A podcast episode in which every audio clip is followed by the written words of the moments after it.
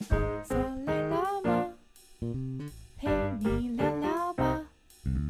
休息一下嘛，喘口气啊。聊观点，解疑惑，欢迎收听 The Book 聊天室，我是 Cherry。我们今天呢，很高兴邀到就是我们之前一直有提到的瑞心理师，就是嗯，希望他今天可以爆更多的料。好，那我们请瑞心理师先自我介绍一下。Hello，大家好，我是智商心理师瑞啊，uh, 我的中文名字是吴子瑞，没有黑历史呀，yeah, 没有黑历史的心理师。嗯、um，很高兴能够在今天这个机会。啊，跟大家分享一下哦，不知道会不会有很多的爆料哦，希望不会啊、呃、有太影响我个人生命安全的东西出现哈，但我也很啊、呃、很感谢，然后也很开心。哎，可以跟大家聊一聊所谓的心理学，或者是在智商心理这件事情里面有什么我们可以值得分享的东西。对，我们就是要来要你来爆料的.要不然叫你来干嘛？哦，今天是爆料大会。对对对对对.好，那我们今天呢，先来点简单的好了，就是聊比较专业一点点的，可能瑞比较没有压力。Sure，好，好不好？那我们我们先来聊聊，就是大家常常会出现的。因为我不知道你有没有一个情况，哎，就是啊，但你是自自由工作者，你可能不比较不会像我有这种镜头、嗯，我就是那种常常有没有礼拜天的时候，就是大概礼拜天的中午以后，我就会莫名想到明天是礼拜一，然后其实也没有要一定要做什么，就是上个班，但是就是会有出呈现那种，嗯、呃，很像自己在那边翻滚，觉得啊，明天是礼拜一了，然后今天我应该要好好把握这个时间耍废，不是工作是耍废，对。然后，所以我们今天想要聊聊，就是是只有我有这个镜头吗？心理师怎么看我们这种镜头？你公公？OK，OK，OK。呃，我呃，我想这可能就是有点像是一种啊、呃，有人会说它是一个 Monday Blue 嘛，就是想到隔天要上班啦，然后哦，我的天呐，又要开始辛苦了一天。哦，当然有时候我们会有这些想法，没错。呃，某种程度上来说，这是蛮正常的哦，就是说会有这些想法，然后觉得。好像又要面对一一个礼拜的挑战哦，但有些时候我会在想啊，嗯，好像碰到这种礼拜一要上班，然后我们很啊、呃、有点有点有点不情愿，好有点有点有点担心，哦呃，其实就是阿杂而已，单纯就是阿杂而已。呃，那有时候是因为我们把这个自己一整个礼拜的活力都在。就是你知道，把所有的希望感，就是哇，我好不容易撑到礼拜六日，然后我好好享受了，或者是把这六日哈当做两天，当做十天来活，好，所以到了礼拜天晚上啊，碰到隔天要上班的时候啊，就会觉得哇，特别的疲惫啊，或者特别的不情愿，好，但有时候的确就像 Cherry 讲的，就是一种阿杂，说好像我也不能没有不能上班，但就是不太想，没有，你知道那种阿杂变成一种形式，就是你觉得你一定要阿杂一下。来迎接明天就是 Monday 那种感觉，你知道没有？为什么？就是觉得就一定要这样子，好像才是一周的开始。对，哦，那我想问问 Cherry，哎，那你这个阿杂的时候，那你隔天早上还能起得了床吗？可以啊，就是事实就是事实，我们就是要上班，这就是事实。对，所以前一天还要先阿扎啊。所以就是，嗯，得要去面对事实的一群人。对对，得要去，我们还是很活在现实里面的，就是知道明天要起来工作啊，为了五斗米要折腰这样。呀呀呀，这个就是现实的一种压力。对，OK，呃，不过这个是件事情，对大部分人来说，可能很多上班族吧，不像我这样的，像我们是自由工作者，可能就比较不会有这种状况啊。但是上班族会有这种收假的症候群啊，或者是你想到隔天的礼拜一，嗯。这些心情呢、我也会想要。如果在场的听众有这种心情，我也会想问问大家，哎，就是说，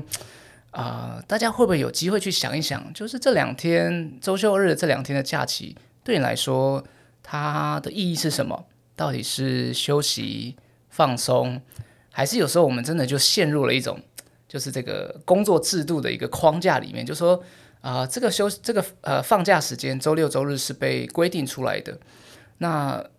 我好像就是不用去上班，但不用去上班，是不是真的就等于放假或休息，或者能够让自己得到一个好的舒压机会？诶，我不知道大家有没有想过这件事情。Cherry，你有想过吗？好，那真的不是休息，因为 我觉得六日就是换一帕的工作而已啊。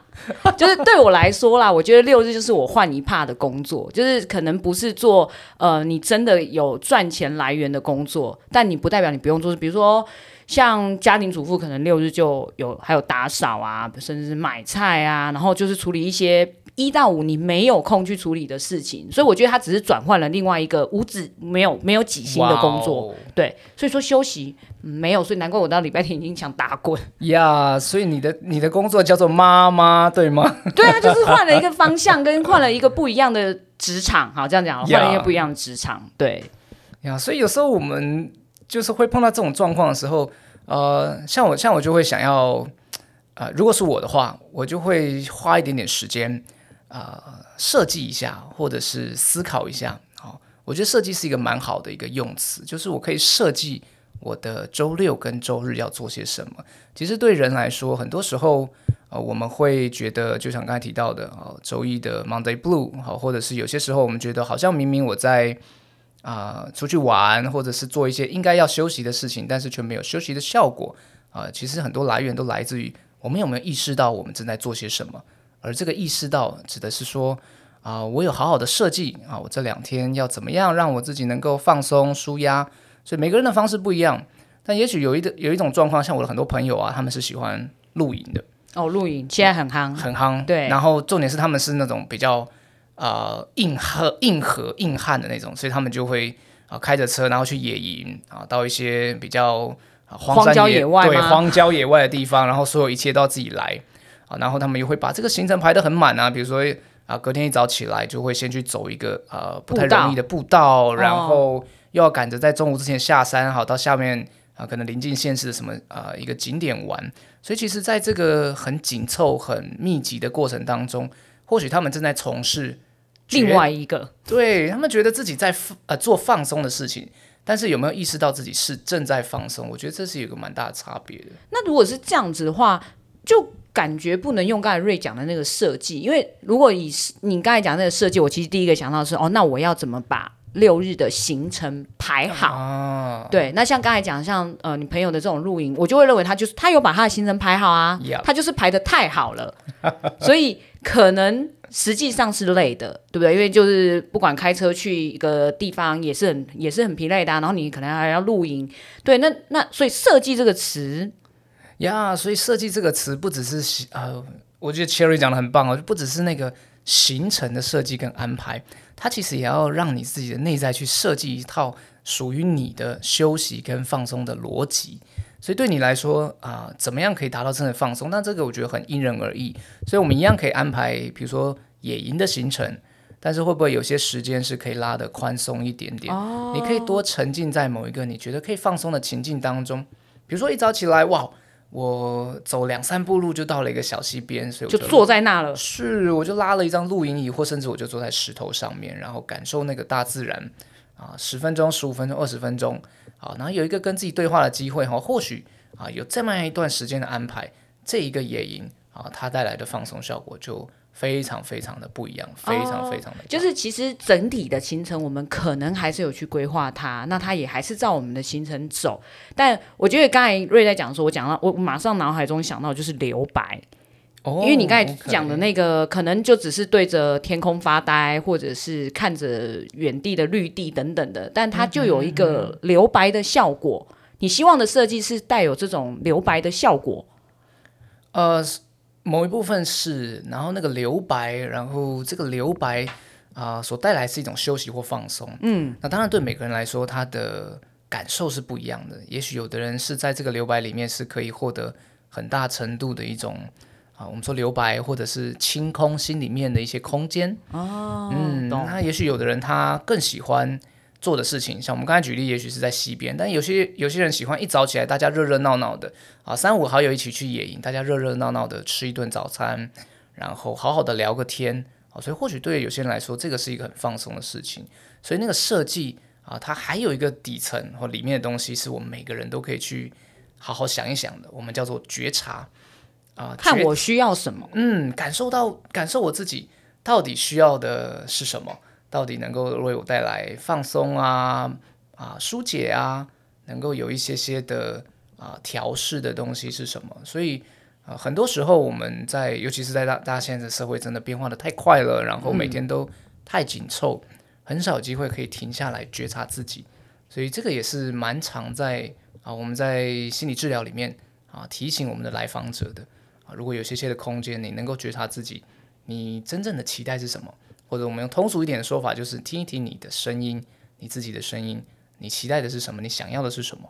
哦，所以如果我觉得我的觉察可能是一个人，呃，在溪边哦，做个五分钟、十分钟，让我自己心理沉淀，这也是一种觉察。但如果我就是那种比较八卦，然后很喜欢跟别人，Yeah. 就是一群人家叭叭叭，然后听别人讲完以后，我会觉得，哎，他超级舒压，然后或者是，哎，我可以在中间好像得到一些什么灵感或救赎的话，这也是我觉察的一种方法，对不对？对，没有错。所以这就很因人而异，但是啊。呃第一步，你得要先知道自己要的是什么，这个就是觉察的开始。哦，所以觉察它是需要学习。如果我今天其实现在因为很忙，我们根本没有真的有静下来的时间去做觉察。那像瑞，你会建议，如果我现在想要开始去做觉察这件事情，我有没有一些什么好的入门？我可以开始去呃在乎到我自己呃真的在意的是什么？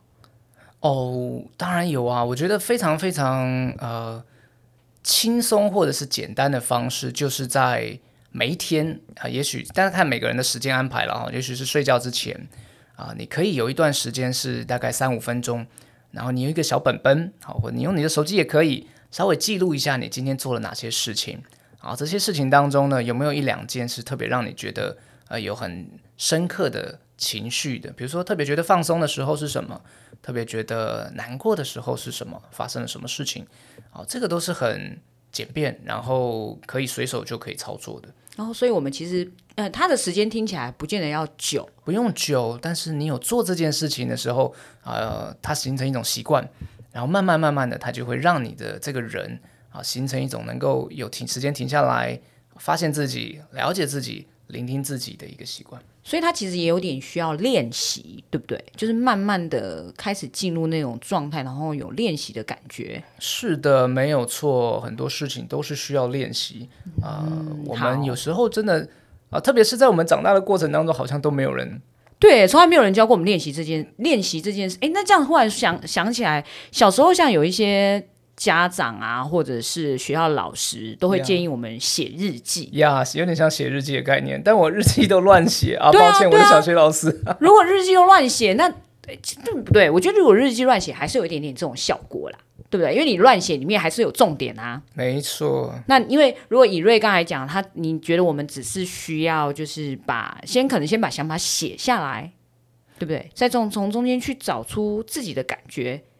所以乱写也没关系啊。乱写没有关系啊，因为你所写的东西其实都包含你这一整天，或者是你这一段时间来的一些感受或经验。呃，有些时候我们最有趣的，我不知道大家有没有这种经验哈。我以前小时候也有写过日记啊，呃，虽然有时候是乱写，有时候是流水账啊，但是你过了一段时间啊，特别是你在累积了可能啊半年，半年、一年的份之后，你回去看，你就会发现很好笑，很好笑。我那时候怎么那么蠢？所以他还是记录下来了一些事情。而且当你有这个回顾的过程的时候，你会发现，OK，我曾经做过这些事情，然后这些记忆好像又有一点点回来，当时的感受啦、感动啦，哦，都其实都还是在的。其实好像还是可以感觉到那个当下的，比如说，如果我今天写一件很好笑的事情，在那个重看的同时，好像还是可以感觉到那个当下我，比如我自己觉得的笑点是什么？是没有错。所以记录生活啊，它不单单是为了。诶，有些时候像像我自己也会啦。有些时候我们为了 po Instagram，所以有一些记录。但有些是有些人呢，我像我知道有些人他的 Instagram 会开一个另外的账号，嗯，然后就是来每天拍一张照或两张照，记录他自己生活，有点像一种影像的日记。像这样子也可以，它带来了我们对生活的一些觉察跟反思。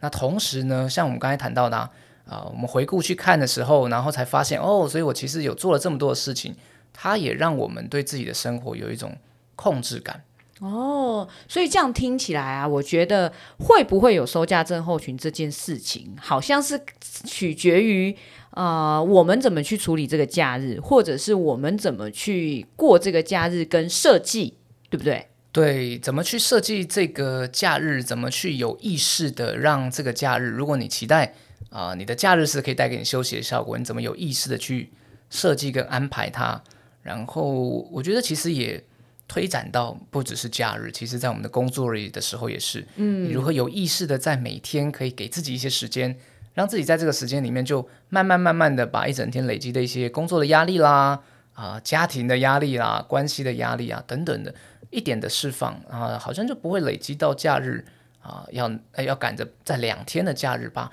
五天份的压力把它消化完，所以就是天天消化的概念，对，一天消化一点，不然这两天的假日听起来它压力也是蛮大的吼。对对对，就是因为你看五累积五，然后只有两天去 share，而且还不见得是两天，因为像有些人礼拜六其实都会排了很多的行程啊，程对，嗯、哦，所以呃，应该是说整个假日的症候群会不会出现，好像还是看我们平常怎么去过这个生活。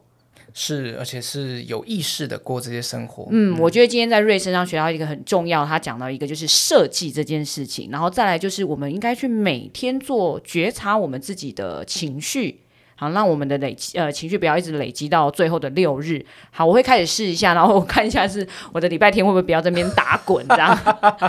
好，如果大家的假日啊都有一些不一样的就是舒压的方法，或者是哎你觉得你也可以开始来试试看瑞讲的，就是写写小日记啊，甚至你可能真的只是拍呃 Instagram 拍张照片，然后上传呃让你的生活有被记录。我们可以试试看，让这样子的方法，会不会让大家觉得哎。假日不再是假日，那就是每天都是放松日。好，如果你有更多的想法呢，欢迎点击底下的链接跟我们一起分享。那我们今天的分享就到这里喽，谢谢大家，拜拜，